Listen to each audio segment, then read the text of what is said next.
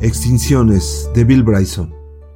A principios de la década de 1860, precisamente por la época en que Edmund Halley y sus amigos Christopher Wren y Robert Hooke se sentaban en un café de Londres y se embarcaban en la despreocupada apuesta que acabaría desembocando en los Principia de Newton, el cálculo del peso de la Tierra de Henry Cavendish y muchas de las otras inspiradas y encomiables empresas que nos han ocupado durante las últimas 400 páginas, en la isla Mauricio, una isla perdida en el Océano Índico, a unos 1300 kilómetros de la costa de Madagascar, se estaba superando un hito bastante menos deseable.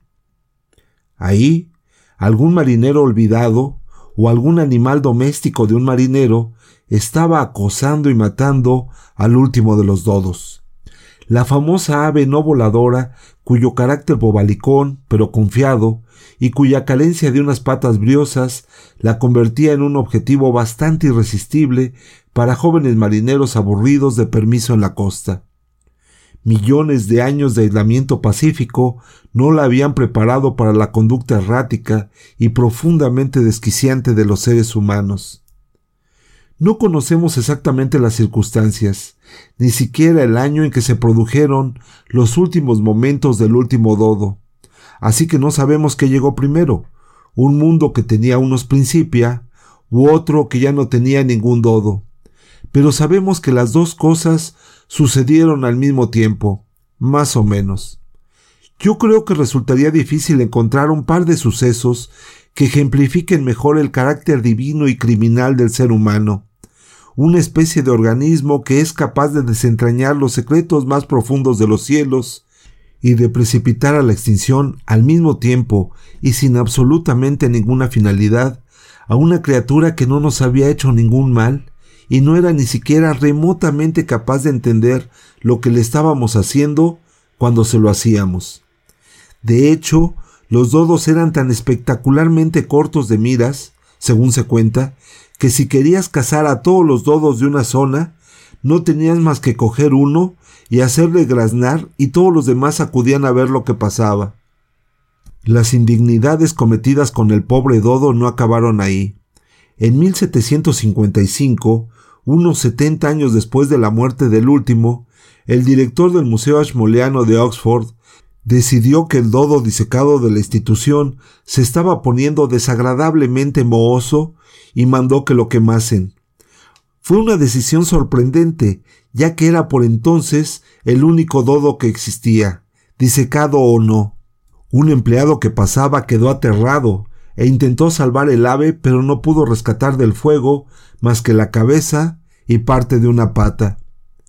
Debido a esto y a otras transgresiones del sentido común, hoy no estamos demasiado seguros de cómo era un dodo vivo poseemos mucha menos información de lo que supone la mayoría de la gente, unas cuantas toscas descripciones de viajeros, sin rigor científico, tres o cuatro cuadros al óleo y unos cuantos fragmentos óseos dispersos.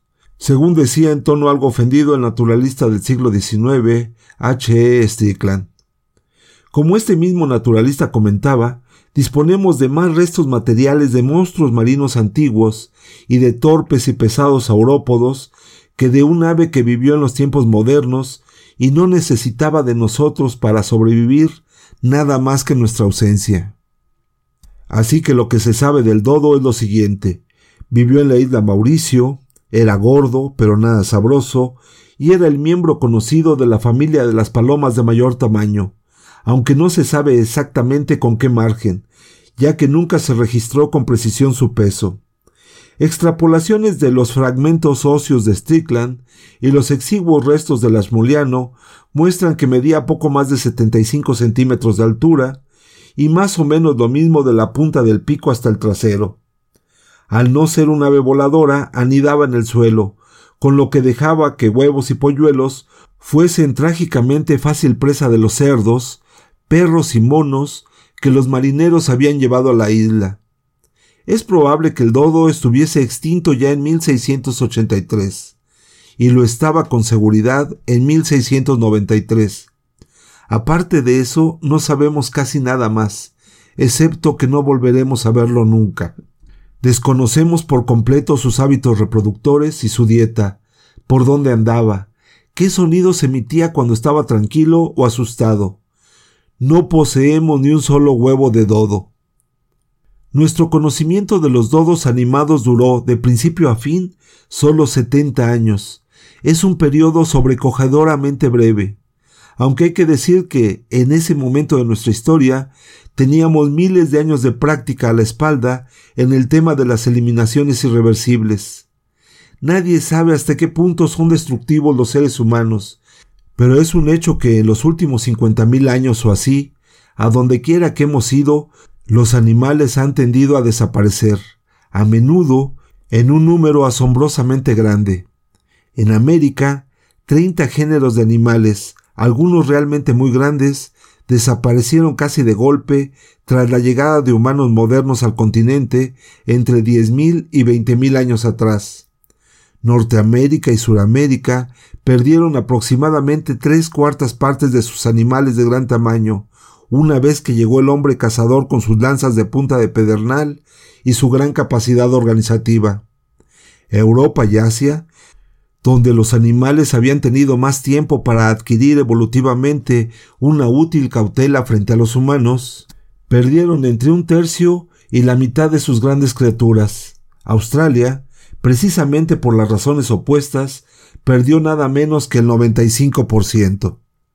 Como las primitivas poblaciones cazadoras eran relativamente pequeñas y las poblaciones animales verdaderamente monumentales, se cree que yacen congelados en el suelo de la tundra, solo en Siberia, hasta 10 millones de mamuts. Algunas autoridades en la materia piensan que tiene que haber otras explicaciones, tal vez relacionadas con el cambio climático o con algún tipo de pandemia. Como dice Ross McAfee, del Museo Americano de Historia Natural, no proporciona ningún beneficio material cazar animales peligrosos más a menudo de lo que necesitas. Solo puedes comer un número determinado de filetes de mamut. Otros piensan que tal vez fuese casi criminalmente fácil capturar y matar presas. En Australia y en América, dice Tim Flannery, los animales probablemente no sabían lo suficiente para escapar. Algunas de las criaturas desaparecidas eran de una espectacularidad singular y habrían resultado un tanto problemáticas si aún siguiesen andando por ahí. Imaginemos los perezosos de tierra que podían asomarse sin problema por la ventana del piso de una casa, las tortugas del tamaño de un pequeño Fiat, o lagartos de seis metros de longitud tomando el sol al borde de las carreteras del desierto de Australia Occidental. Han desaparecido, por desgracia, y vivimos en un planeta muy empequeñecido. Hoy solo sobreviven cuatro tipos de animales terrestres realmente grandes, una tonelada o más. Elefantes, rinocerontes, hipopótamos y jirafas. La vida en la Tierra ha sido bastante menos diminuta y dócil durante decenas de millones de años. La cuestión que se plantea es si las desapariciones de la edad de piedra y las de tiempos más recientes son en realidad parte de un solo acontecimiento de extinción, si los humanos son, en suma, intrínsecamente una mala noticia para las otras cosas vivas. Lo más probable es que, por desgracia, es muy posible que sea así. Según el paleontólogo de la Universidad de Chicago, David Raup, la tasa básica media de extinción en la Tierra a lo largo de la historia biológica ha sido de una especie perdida cada cuatro años.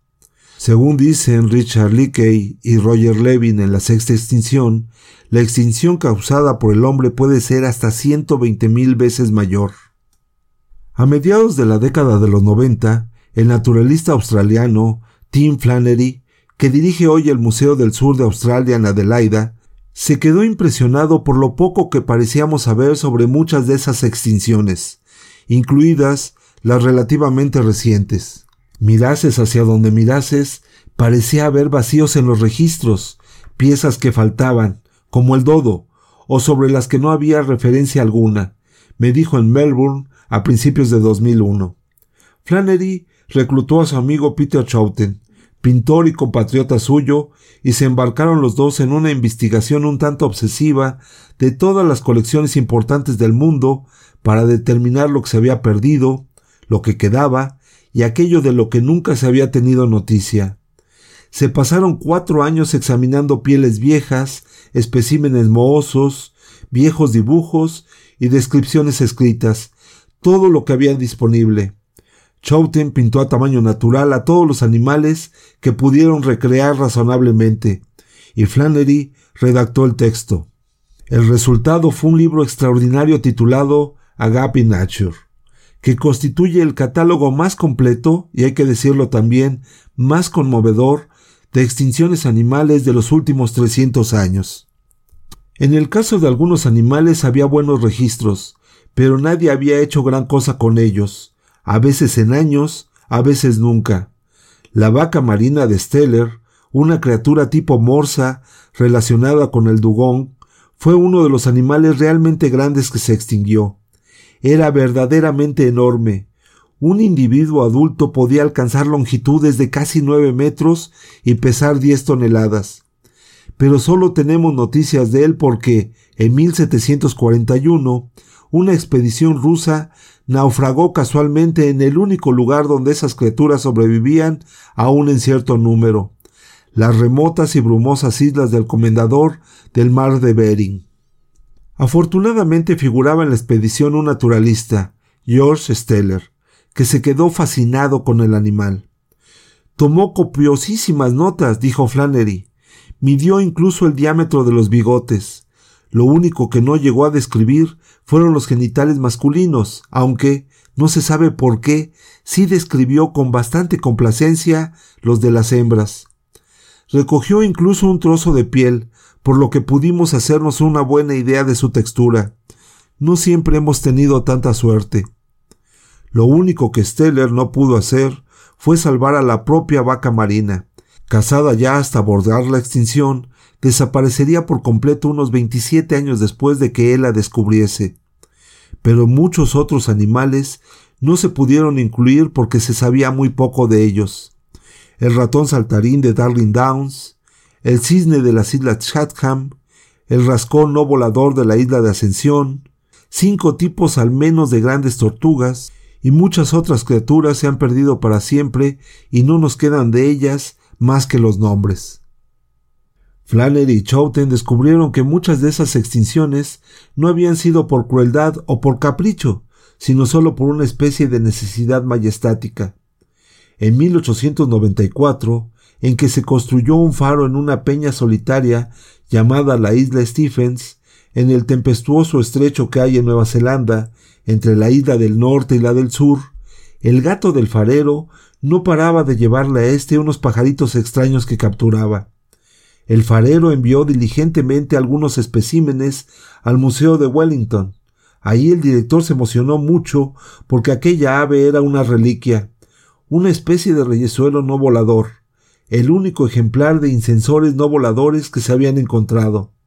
Salió inmediatamente hacia la isla, pero cuando llegó ahí, un gato los había matado a todos. Lo único que quedan son doce especies disecadas del Museo del Reyesuelo no volador de la isla Stephens. Por lo menos tenemos eso. Resulta que con demasiada frecuencia no nos va mucho mejor buscando especies después de que han desaparecido de lo que nos iba antes de que lo hicieran. Consideremos el caso del encantador periquito de Carolina, verde esmeralda, con la cabeza dorada. Pueda que sea el ave más sorprendente y bella que haya vivido en Norteamérica. Los doros no suelen aventurarse tan al norte, como es posible que sepas ya. Y en su periodo de apogeo había un enorme número de ellos solo superado por el de las palomas migratorias. Pero el periquito de Carolina era considerado también una plaga por los campesinos y resultaba fácil de cazar porque volaba en bandadas muy densas y tenía la peculiar costumbre de remontar el vuelo al oír un tiro, cosa esperada, pero volver casi inmediatamente a ver lo que les había pasado a los camaradas caídos.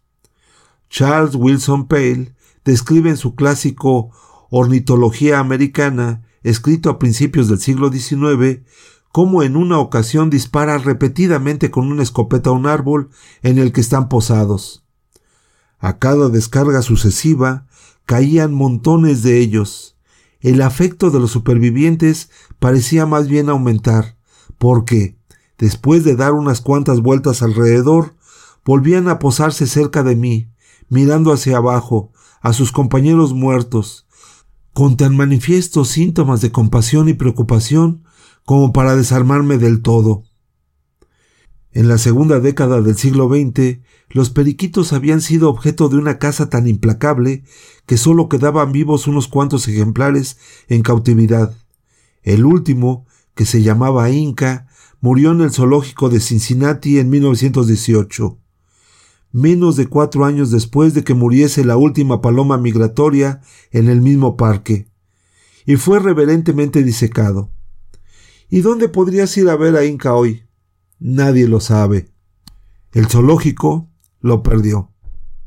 Lo más intrigante y lo más desconcertante al mismo tiempo de esa historia es que Pale era un amante de los pájaros y sin embargo no vacilaba en matarlos en gran número sin más razón para hacerlo que la de que le interesaba hacerlo. Es asombroso que, durante muchísimo tiempo, la gente que estaba más profundamente interesada por el mundo de las cosas vivas resultase ser la que más las extinguiese. No hay mejor representante de esto a una escala mayor, en todos los sentidos, que Lionel Walter Rothschild, el segundo barón Rothschild, vástago de la gran familia de banqueros. Era un individuo extraño y retraído, Vivió toda su vida, desde 1868 a 1937, en el ala destinada a los niños de su hogar en Tring, en Buckinghamshire, utilizando el mobiliario de su infancia y durmiendo incluso en la cama de su niñez, a pesar de que llegaría a pesar 135 kilos. Su pasión era la historia natural y se convirtió en un fervoroso acumulador de objetos.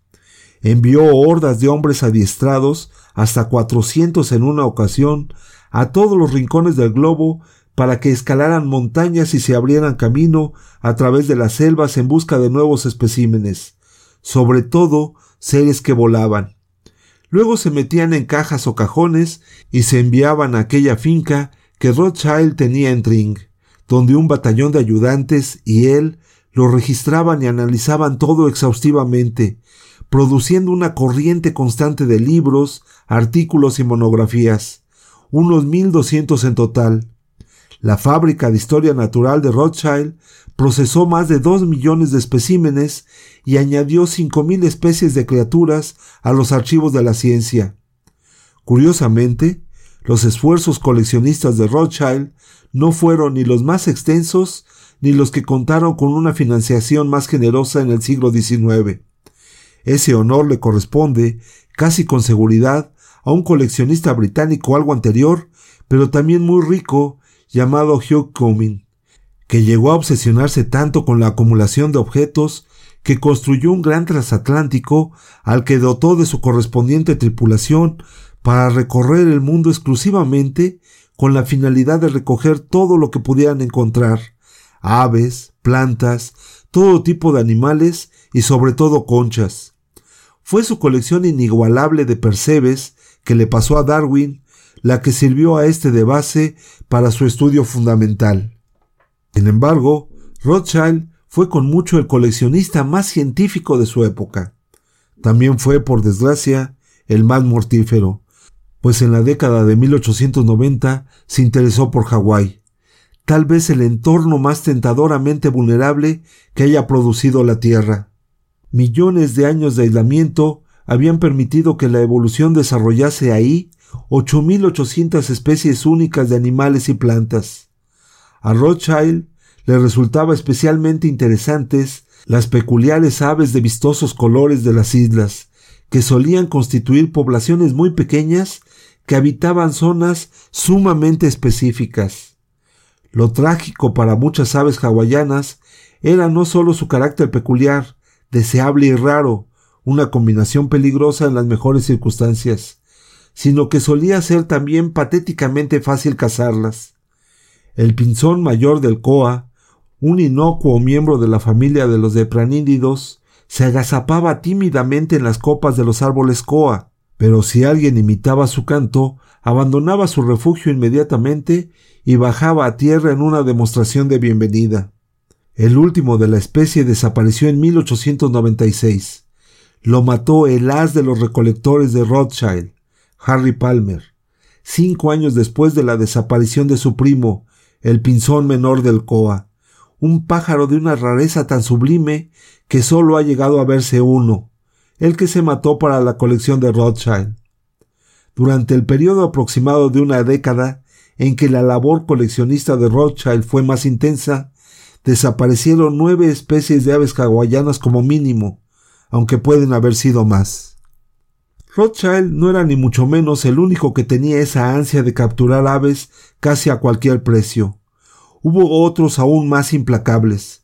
Cuando un coleccionista famoso llamado Alanson Bryan se dio cuenta en 1907 de que había matado los tres últimos especímenes de mamo negro, una especie de ave de bosque que hacía solo una década que había sido descubierta, comentó que la noticia le llenó de alegría.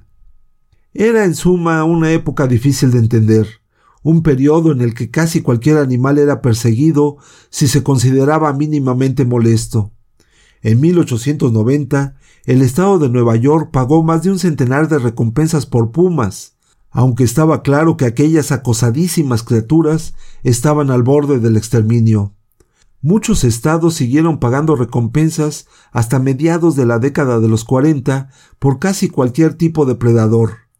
Virginia Occidental concedía una beca anual a quien presentase el mayor número de alimañas muertas, y alimaña se interpretaba liberalmente, significando casi cualquier cosa que no se crease en las granjas o no se tuviese como animal de compañía.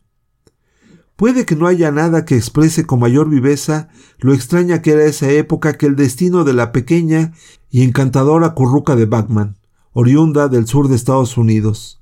Era famosa por su canto, excepcionalmente bello, pero su población nunca numerosa fue disminuyendo hasta que desapareció del todo en los años 30 y pasaron varios años sin que se viese un solo ejemplar. Luego, en 1939, por una coincidencia afortunada, dos amantes de los pájaros que vivían en localidades muy alejadas entre sí, encontraron supervivientes solitarios con solo dos días de diferencia. Ambos los mataron. El impulso del exterminio no era ni mucho menos algo exclusivamente estadounidense. En Australia se pagaron recompensas por el tigre de Tasmania, más apropiadamente el tilacino, una criatura parecida al perro con manchas características de tigre por el lomo. Hasta poco antes de que muriese el último, triste y anónimo, en un zoológico privado de Hobart en 1936. Si vas hoy al Museo y Galería de Arte de Tasmania y dices que quieres ver el último de los miembros de esa especie, la única de grandes marsupiales carnívoros de los tiempos modernos, todo lo que podrán enseñarte será fotografías y una vieja filmación de 61 segundos. Al último tilacino superviviente lo tiraron cuando se murió con la basura de la semana. Menciono todo esto para indicar que, si estuvieses diseñando un organismo para que se cuidase de la vida en nuestro cosmos solitario, para controlar hacia dónde va y mantener un registro de dónde ha estado, no deberías elegir para la tarea seres humanos. Pero hay aquí un punto sumamente importante. Hemos sido elegidos.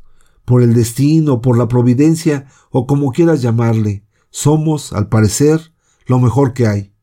Y podemos ser todo lo que hay. Es una idea inquietante que podamos ser el máximo logro del universo viviente y a la vez su peor pesadilla. Como somos tan notoriamente descuidados en lo de cuidar de los seres, cuando están vivos y cuando no lo están, no tenemos idea, realmente ninguna en absoluto, de cuántas especies han muerto definitivamente o pueden hacerlo pronto o nunca, y qué papel hemos desempeñado en cualquier parte del proceso. Norman Mears decía en 1979 en su libro El fondo del arca que las actividades humanas estaban provocando en el planeta unas dos extinciones a la semana. A principios de la década de los 90, había elevado la cifra a unas 600 por semana, es decir, extinciones de todo tipo, plantas, insectos, etc., además de animales. Otros han propuesto una cifra aún mayor, hasta bastante más de mil a la semana. Un informe de Naciones Unidas de 1995 situó, por otra parte, el número total de extinciones conocidas de los últimos 400 años en algo menos de 500 en el caso de los animales y algo más de 650 para los vegetales, admitiendo al mismo tiempo que eran, casi con seguridad, unas cifras inferiores a las reales, sobre todo en el caso de las especies tropicales. Hay, sin embargo, unos cuantos especialistas que creen que la mayoría de las cifras de extinciones son muy exageradas. El hecho es que no sabemos, no tenemos la menor idea, no sabemos cuándo empezamos a hacer muchas de las cosas que hemos hecho, no sabemos lo que estamos haciendo en este momento o cómo afectarán al futuro nuestras acciones actuales. Lo que sí sabemos es que solo hay un planeta para seguir haciéndolo y solo una especie capaz de cambiar las cosas de una manera considerada. Edward O. Wilson lo expresó con una brevedad insuperable en la diversidad de la vida. Un planeta, un experimento. Si este libro contiene una lección, esa lección es que somos terriblemente afortunados por estar aquí, y en el somos quiero incluir a todos los seres vivos. Llegar a generar cualquier tipo de vida, sea la que sea, parece ser todo un triunfo en este universo nuestro. Como humanos, somos doblemente afortunados, claro. No solo gozamos del privilegio de la existencia, sino también de la capacidad singular de apreciarlo e incluso, en muchísimos sentidos, de mejorarla. Se trata de un truco que solo acabamos de empezar a dominar. Hemos llegado a esta posición eminente en un periodo de tiempo de una brevedad asombrosa. Los humanos conductualmente modernos llevamos por aquí solo una diez milésimo por ciento más o menos de la historia de la Tierra. Casi nada, en realidad. Pero incluso existir durante ese breve espacio de tiempo ha exigido una cadena casi interminable de buena suerte. Estamos en realidad en el principio de todo. El truco consiste sin duda en asegurarse de que nunca encontremos el final y es casi seguro que eso exigirá muchísimo más que golpes de suerte. Título original Adiós. Capítulo 30 del libro Una breve historia de casi todo, de Bill Bryson.